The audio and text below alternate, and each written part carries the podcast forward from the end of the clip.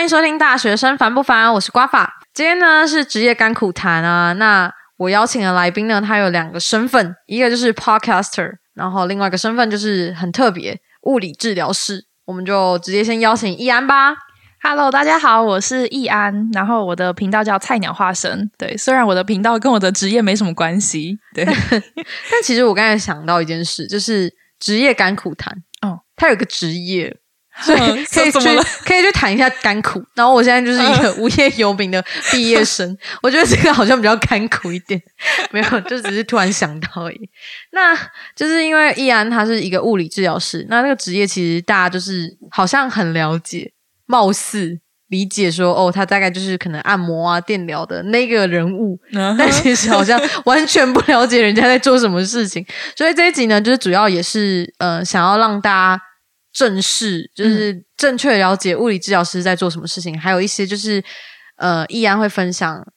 物质系的一些辛苦的路线，然后慢慢的耕秘辛吗？耘怎么到治 治疗师，然后或是甚甚至放弃选择当治疗师去做别的事情的一些其实我也没有放弃当治疗师，我是说，就是你的有些身旁的一些，对啊，这集就可能会聊到这些东西。那我们就先从提到物质系，很多人就是刚才我说到，可能说，哎，那个按摩的，哦，你是去做按摩的、哦，你是你按很多人会这样，问呢、就是你觉得这句话是不是很多物质系会就是直接拍桌起来跟你就生气理论？啊，有些人会真的蛮不高兴的，但我觉得后来大家会发现，可能也不是真的每个人都那么认真想要听你解释，你就会想说啊，好啦，算了，我也懒得跟你讲那么多。有时候情绪会比较是这样。那 你有就是讲过这些话吗？就是你有跟什么人讲哦过，然后你就特别有印象？好像在自己节目讲过，有录过一集，因为我说天哪，我真的快受不了了，大概是这样子。那你觉得哪些话就是最常激怒你们？嗯，嗯我觉得可以先从就是物理治疗，它主要学的四大专科，然后大家会比较知道说那在讲什么。对，然后嗯，四大专科第一个就是骨科，就是大家可能比较知道，就是仪器啊、按仪器或者是一些徒手治疗。然后仪器就是比较像大家看到的那样，只是仪器不只是仪器本身，比如说电疗，它可能分十几、二十甚至更多种。然后或者是嗯、呃它里面的数据有什么差别啊？那什么情况下我们适合用多大，或者是它的波长、它的波形等等？它就它也不只是大家表面上看的那么简单，其实就是那一门课大家也是学超久，然后很痛苦。可以听到波长这个东西，就觉得说哦，好专业 它的深度啊，可以解决到什么，或者是它的禁忌症或它的适应症可以用，或什么时候什么时候不能用。然后徒手的话，它比较特别是它不需要一些理学检查，理学检查就可能是比如说你照一些 CT 啊、X 光啊、验血啊，你可能才可以判断说里面的一些东西怎么样。但理学检查就是，嗯、我们是靠一些比较扎实的解剖学啊、表体解剖，或者是我们的手感去摸有什么不一样。然后经验呐、或者是观察你的动作，或是推理，比如说，哎，你现在看起来脚不舒服，那可能是比如说里面的韧带啊，还是骨头，还是肌肉，因为有些东西 X 光照不出来，对，然后你就可以去判断说可能是哪里的问题，那会会不会影响到你其他的部位？嗯，这个我觉得我蛮觉得蛮厉害的是，就是我可能请易安帮我看一下，就是我的脚的状况，然后他就觉得说，哎，这边硬硬的，然后可能是有些粘连，就是我觉得这是物理治疗师超级神奇的地方，就是很像那种通灵诶，就是突然知道，哎，这边可能有哪些问题，但是医生可能他们也可能有学过相关的知识，但是就是他们比较多是还是看数据去做的，但是。嗯，依然有说过，就是可能物理治疗师这一块，就是大家是不看数据，然后都是徒手去做的。对，就是数据的判断，我们还是会参考，但是不会是我们主要在做一些逻辑推理或者是最主要判断上面的东西啦。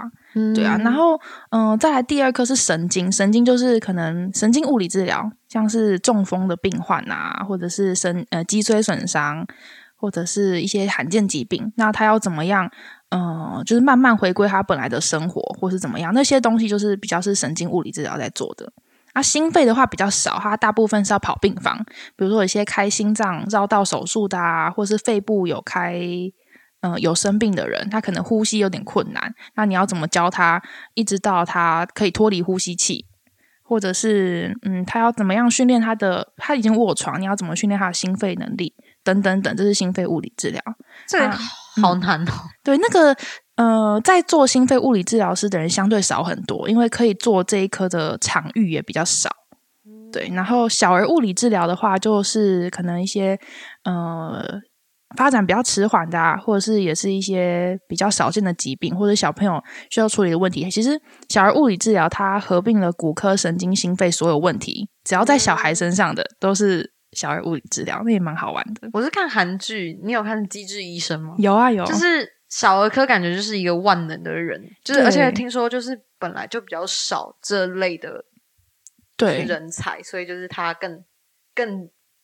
大家更想要得到它，稀缺。对对对。那你觉得四大专科里面，那时候为什么选骨科？是因为一方面可能他需要的人比较多。嗯，其实最主要原因是工作比较好找哦，场域多啦。你看现在骨科诊所、复健科诊所，或者是各大医院里面，其实都会需要有骨科，然后需要这个治疗的人也很多，或者是比较被大家知道，比较比较容易接触到，所以就啊比较。就是单纯是工作上的考量，所以选骨科而已。因为骨科的联想直觉就会可能像民俗疗法那些东西，所以才会可能有那些误解。就是因为可能需要物理治疗师，多数是像依然说的是骨科，嗯，那民俗疗法可能就是推拿、针灸那些的感觉，就会马上联想到那个东西。对，会比较被大家分在同一类。其实它可能以大范大范围来看，它也算在处理。类似问题的一个分类里面了，但是民俗疗法跟物理治疗师最大的不同就是，民俗疗法是走进去说：“哎，师傅，我今天要推一下。”但物理治疗师不行，哎，这是我就是在访问的时候才知道，原来物理治疗师是。你在看他之前，你要先拿到一张医生的诊断证明书，你才能去做这件事情。对，就是他算是台湾目前在健保体制下面被受限的一个。我也不是听说讲到这个，然后物理治疗师就会跳脚，就是对，就是因为那张证明书。对，像嗯，如果在国外的话，你可以直接说，就是就像你现在要看医生。你想要去看心脏科，你就挂心脏科；你想要看妇产科，你就是挂妇产科。但是你在台湾没有办法直接走进医院说我要挂物理治疗的，我想要有呃，我想要接受物理治疗的服务，就是你没有办法直接这样，你要经过医生的转介，或者是他开给你诊断证明，你才可以拿那张诊断证明他的医嘱，然后那拿去找，不管是你要做自费或干嘛，你才可以去接受物理治疗的治疗。对。这样感觉是卡在一个食物链的很尴尬的地方，有一点尴尬。对，因为你就等于说你还要看别人脸色啊，没没有没有那个东西，你就没有办法到我们这边来做治疗。这样会不会局限？就是可能你们，就是可能你们明明在大学学的东西明明就很深，但其实在职场上能做的并不多。对，也。嗯，绝对会有这样的受限，所以现在其实也蛮多人出去开，不管是治疗所啊，或者是他们做一些自费的物理治疗，或者是开一些课程，就是有些人就是慢慢在做这些比较不受健保局限的事情啊，比较不受健保局限的事情。对啊，就是健保其实是一个双面刃的感觉，对，有好有坏。嗯，对。那聊一下，就是呃，像物质，可能你在选这个科系的时候，你可能就已经知道。嗯，他大概未来方向跟他需要做的准备，嗯，那你那时候有觉得说，可能这个戏它的未来出路不多，然后可能碰碰碰碰到天花板的薪资这个问题也是存在的。那你知道这件事情，你有还是会想选择这个的原因是什么？嗯，其实我会反而觉得我进来念，然后念毕业了以后，他的选项比我想象中的还要多。嗯，哦，呃，薪资天花板。如果你是在比较传统的场域，肯定是会有，比如说你在诊所啊，或者是你在医院，它的升迁的制度，或者是他给薪水的那个规则制定制度。嗯，是有很明显的天花板，就是可能我们毕业以后的起薪比别人还要高，但是你可能做了二三十年，你的薪水的涨幅不大，就大概是长那样子，或者是你没有一个很明确的升迁管道，比如说，嗯，我今天如果是一个公司的职员，我可以慢慢升，升到经理，升到主任，升到什么？但是在医疗体系里面，我们的那个升迁管道比较比较没有这个东西，就可能像医生，他们可能可以是。他从骨科，然后慢慢啊，什么实习医生，然后慢慢专科，然后到主任，到科长，可能到院长。嗯，但物理治疗师没有办法没有对，但是我说的选项比我想象中的多，是我们嗯以这些就是我们的学习经历里面，我们学的东西可以让我们往后可以做更多不一样的职业。比如说，有些人他可能去做辅具，那有些人他可能去做鞋垫啊，或者是有些人他就往运动方面他去开课程或者怎么样。就是大家能够做的事情比我想象中的好。它是一个很物理治疗，算是一个很扎实的基础训练吧。对，所以它的嗯可以做的事情比想象中的多，是指这个。对，但如果你说一样是比比较传统的场域的话，确实是有天花板的问题。我刚才联想到的第一个职业是律师。就是你可能学了很多法律的东西，然后人家可能觉得说，哦，你就是要去律师当律师之类的。但是其实很多有法学相关背景的人，他们可能考到这个证照，他们不一定就是要到律师事务所，他们可能可以到一些公司里面去当顾问啊。就好像也我不知道，我不知道是不是需要一张律师执照，但是就是他们可以做的事情其实蛮多，而且也有些人会可能有点像接 case，然后去帮他。诊断一些问题，就是其实好像是你有一个技能，但是你可以运用在非常多的东西。然后物理治疗师感觉是你学完这个东西，不 不管是辅具，或是可能最多需要的人可能是运动员吧，他们可能就可以当他们的。对象的什么治疗师或者是什么之类的，感觉可以做的事情非常多。对，确实还蛮广的。然后你刚刚不是问我有没有想过要转换跑道吗？我觉得可能我当初要上大学的给自己的设定，就是未来职业想做的设定。目前物理治疗师看来并没有偏离那个设定。为什么？嗯，以现在当物理治疗师看来还没有偏离那个设定，所以还不会后悔。就是我当初就是想说。我要可以跟人有接触的工作，然后我不要每天都固定坐在同一个地方的工作，然后我不要整天对着机器就是看荧幕的工作。然后目前看来，物理治疗师都符合我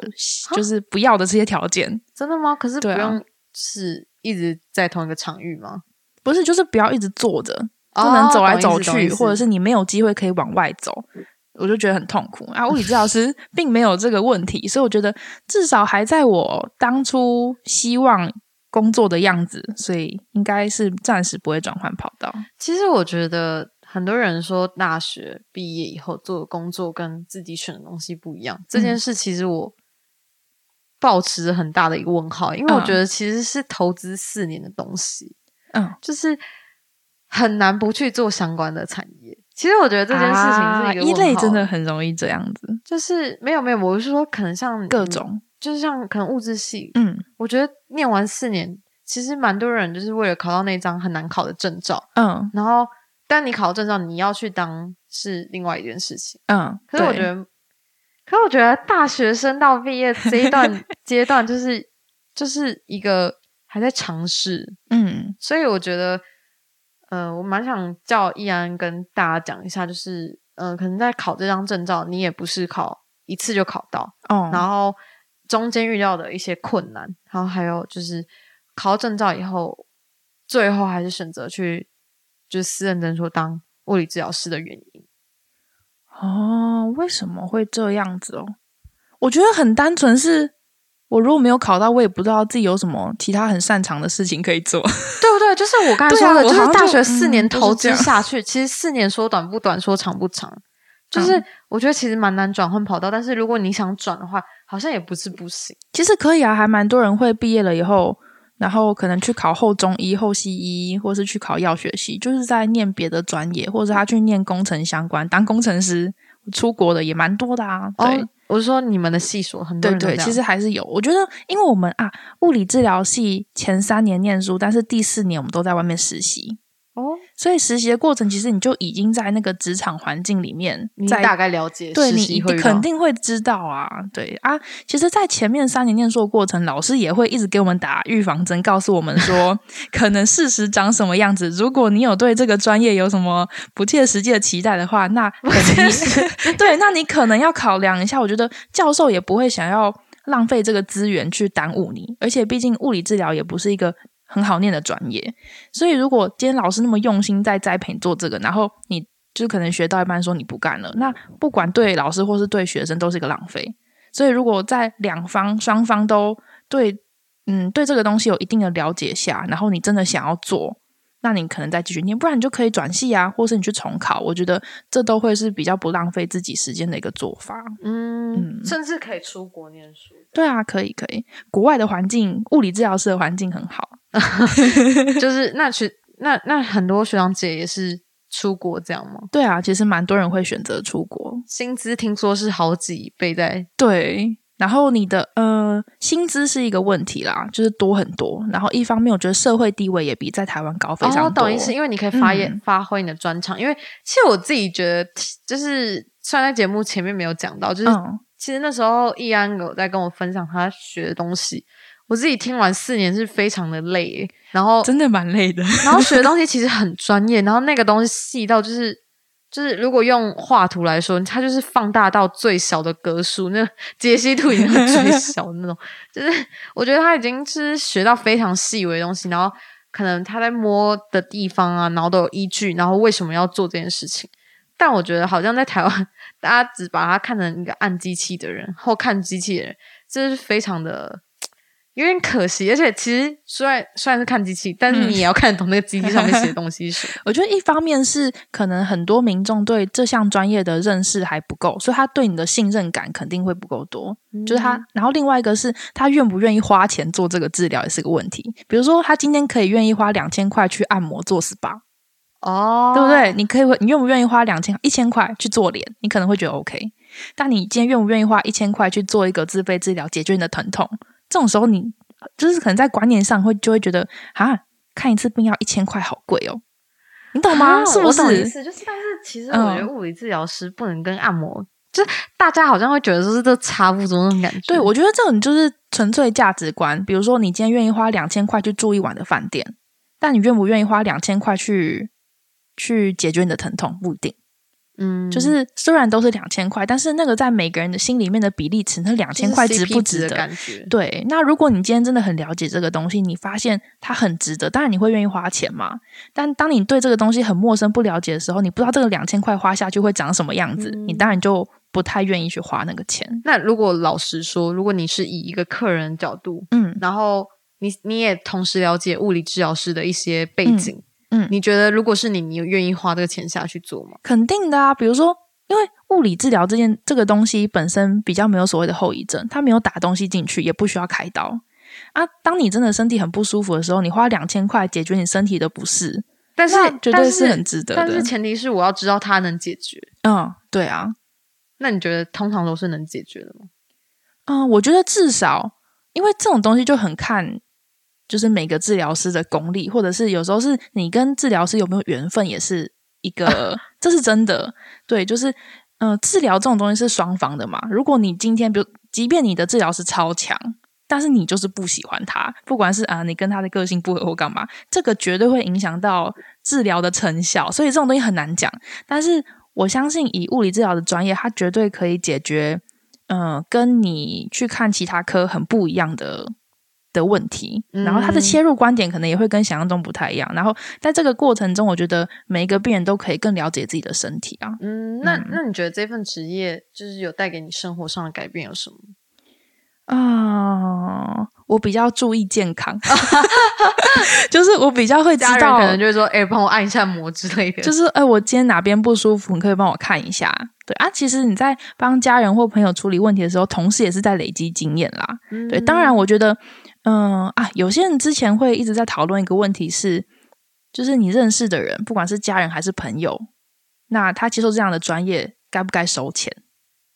哦，这种东西其实有点尴尬。等一下，其实这这个这个问题，其实在我各行各业都有。对对，就例如说律师，之前有录过，他就是可能会有人问说：“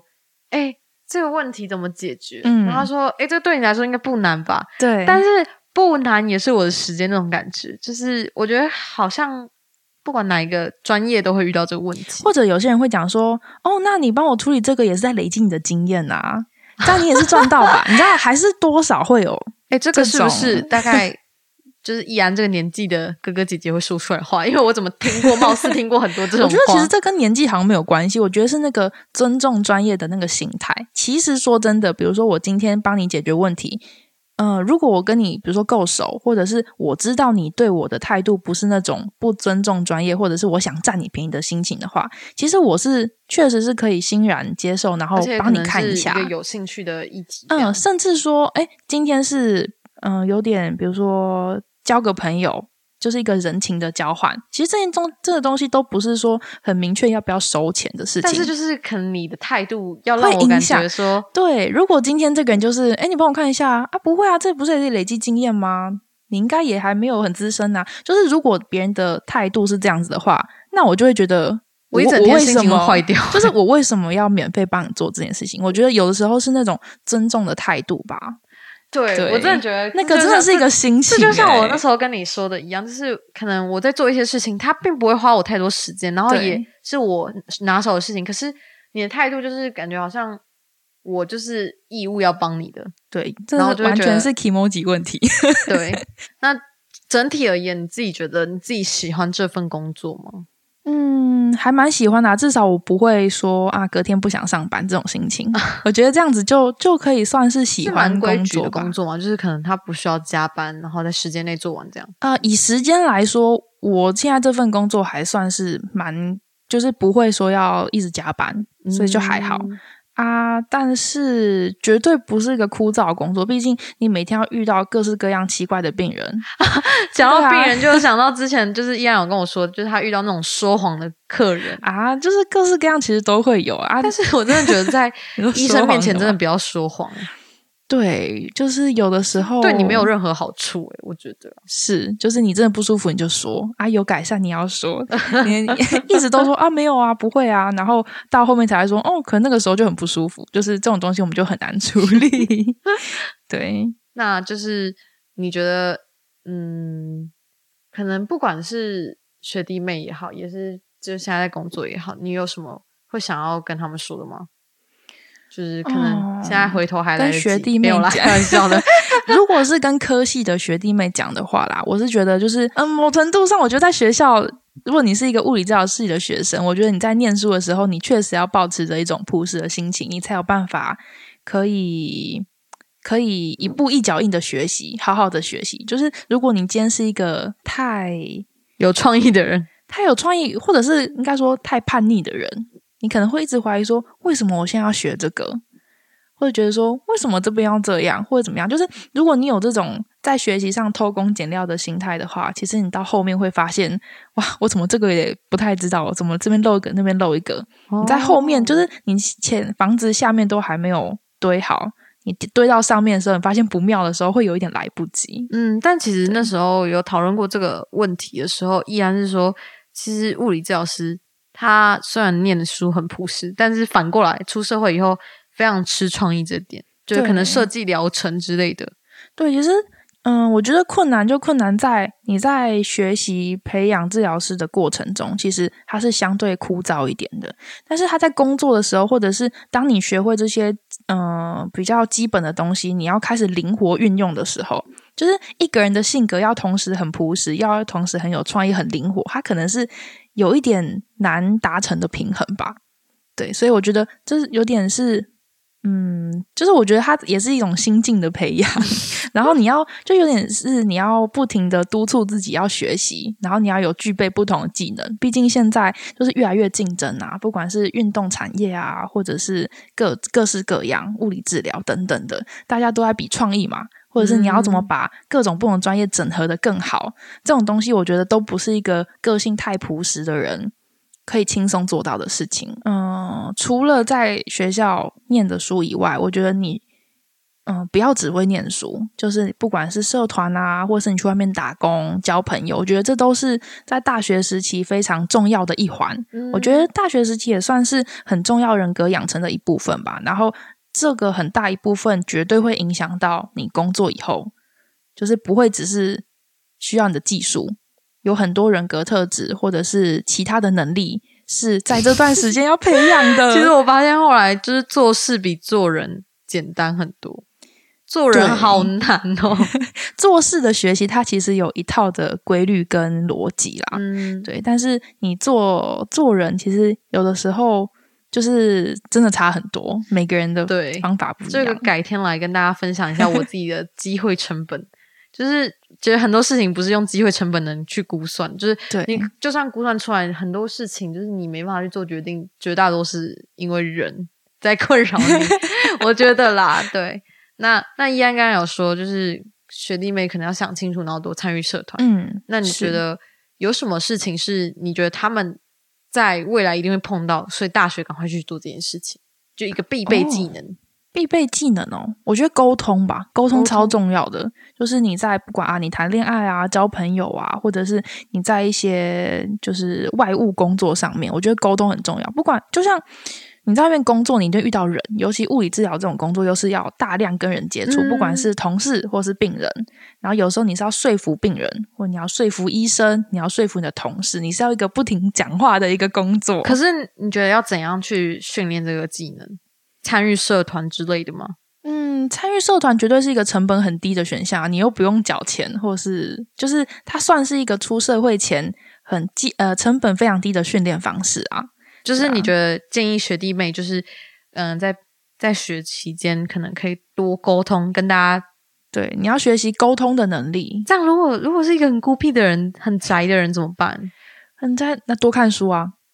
哦，对啊，多看书或者是看剧，里面全部都是人跟人的相处。了解。对啊，多看就会就会懂了。其实就是这一集，我蛮想跟大家灌输一个东西，就是可能，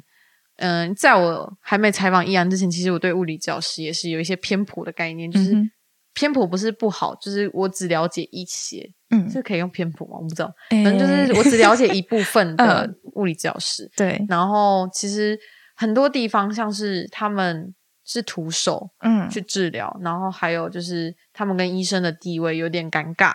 然后再加上其实我觉得听完他们的学习过程，然后还有去看他们的课纲啊，其实真的是一个耗资巨大的一个科系，就是 耗你。资巨大，就是我们那时候小小的统计啊，嗯可能花费五十万到两百万不等，对，就是看你的私立还是公立。对，其实它是一个投资非常大的一个系数。对，相对于其他可能我我我这种文组的系，对啊，我觉得他们蛮花时间跟金钱，然后但是没有得到相对的尊重跟价值。我觉得那个很想跟大家传递，就是其实很多事情不是，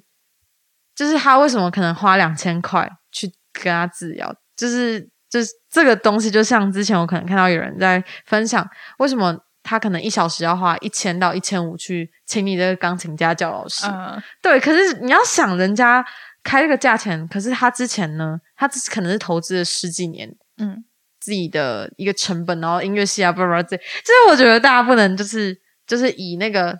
啊，自己的。我不知道欸，可能就是各取所需，但是我觉得大家大家可以是以一个更尊重人的心态，这样我觉得只要尊重，然后不管你接受这项专业或这项服务，其实你只要觉得划算就好。对对，有有些确实可能他收费很高，但你自己觉得你就是没有效啊，那你当然就不需要继续花这个冤枉钱。但是你你你可以是觉得哦，我可以去找更好的，但是嗯我觉得大家不用抱持的那个心态是那种就是哈，你凭什么那么高那种，就是人家开那么高，有人家自己觉得价值，每个人自己定位的价值不一啊，我觉得可以用一个东西来想，会很很清楚。就是啊，如果你今天要开心脏的开刀好了，心脏就是啊，这是一个很很严重的手术。好，比如说一般的医生帮你开刀是我不知道价格，比如说一般医生开刀十万块。好，但是你可能对这个东西你觉得可能没有把握，你会有点担心。好，那如果今天是很厉害的医生来开刀，五十万，你愿不愿意？那有些人就会觉得可以，钱不是问题，就是钱能解决事情嗯是小事嘛。我我多给你四十万没有关系，但是可以保证说我开成功的几率高非常多。那你愿不愿意花这个钱？我觉得用这种东西来来判断所谓的 CP 值是最最简单的事情。但是我觉得人很诡异的地方在于，就是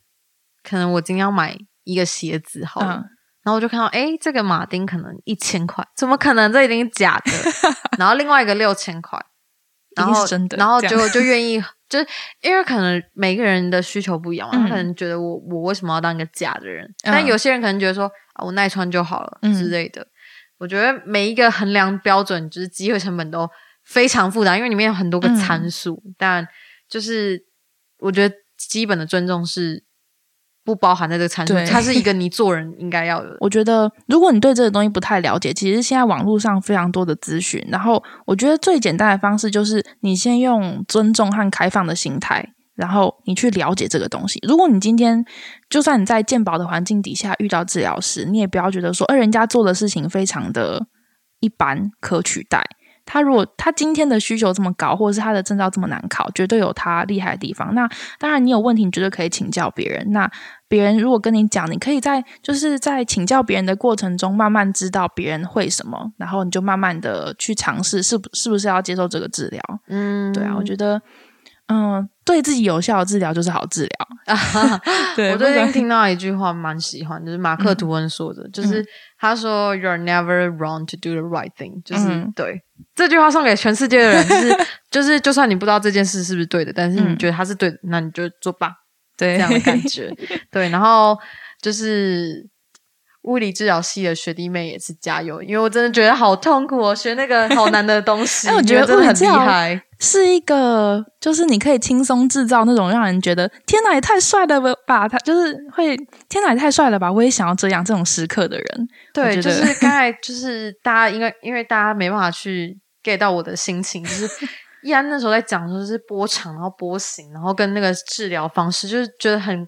很像是可能。我拿露营比喻好了，就是那个叉子跟刀子跟就是碗跟什么东西一些配备，就是你会就是知道哇，他好厉害，他这些都有。那物理治疗师就是他感觉 A B C D 到 Z 的筷子都有，然后叉子的什么厨具都有，然后他可以随时就是哦，今天用 D，今天用 C 这样，就是很听起来好帅气哦，是真的很强。就是大家真的不要小看这个科系，对。就是不要再说哦，他就是那个按摩按机器那个，拜托，那个按机器也是需要就是了解才能去按，好不好？不然你按错可能会，哎，其实也蛮危险，对它其实是有它的危险性在的，因为那时候你说会电死，有有不是它毕竟都是电啊。对，所以如果用在不对的地方，绝对是会受伤。对，就是可能有些客人会自己说啊，这不就拔掉这样，然后第二就会抽抽一下。你等五秒钟，我帮你拆。对，了解。那今天这一集就到这边结束。如果有任何问题的话，我都会把易安资讯链接放在下面。然后也希望大家 follow 一下菜鸟化身，因为其实这一集没有聊到太多他做 podcast 的事情，因为想说把重心放在物理教师这边。然后其实我也蛮羡慕他，是同时三类组，然后又是可以做 podcast 这种 性质的，对，就觉得蛮酷的。那现在就给易安就是介绍一下自己的节目，然后我们就结束这一集啦。好，其实菜鸟化身是我工作了一阵子以后，然后因为我一直以来都有就是喜欢看书跟看影集啊或看剧的习惯，然后一方面是。嗯，当物理治疗师的好像比较少有人，就是兴趣是往这方面，然后有点啊，好像不知道可以跟谁讲分享这种东西，我觉得很有趣。然后对啊，一方面觉得工作以后可能看书的时间变少啦，所以就好像做 podcast，然后可以跟大家分享，又可以就是有点督促自己维持这样子的好习惯，阅读的习惯，所以就做这个频道。对，所以如果大家有想要知道，就是听故事啊，或者是想要知道有什么书好，就是大家可以来追踪菜鸟化身。对，好，那我们这集到这边结束喽，拜拜，拜拜。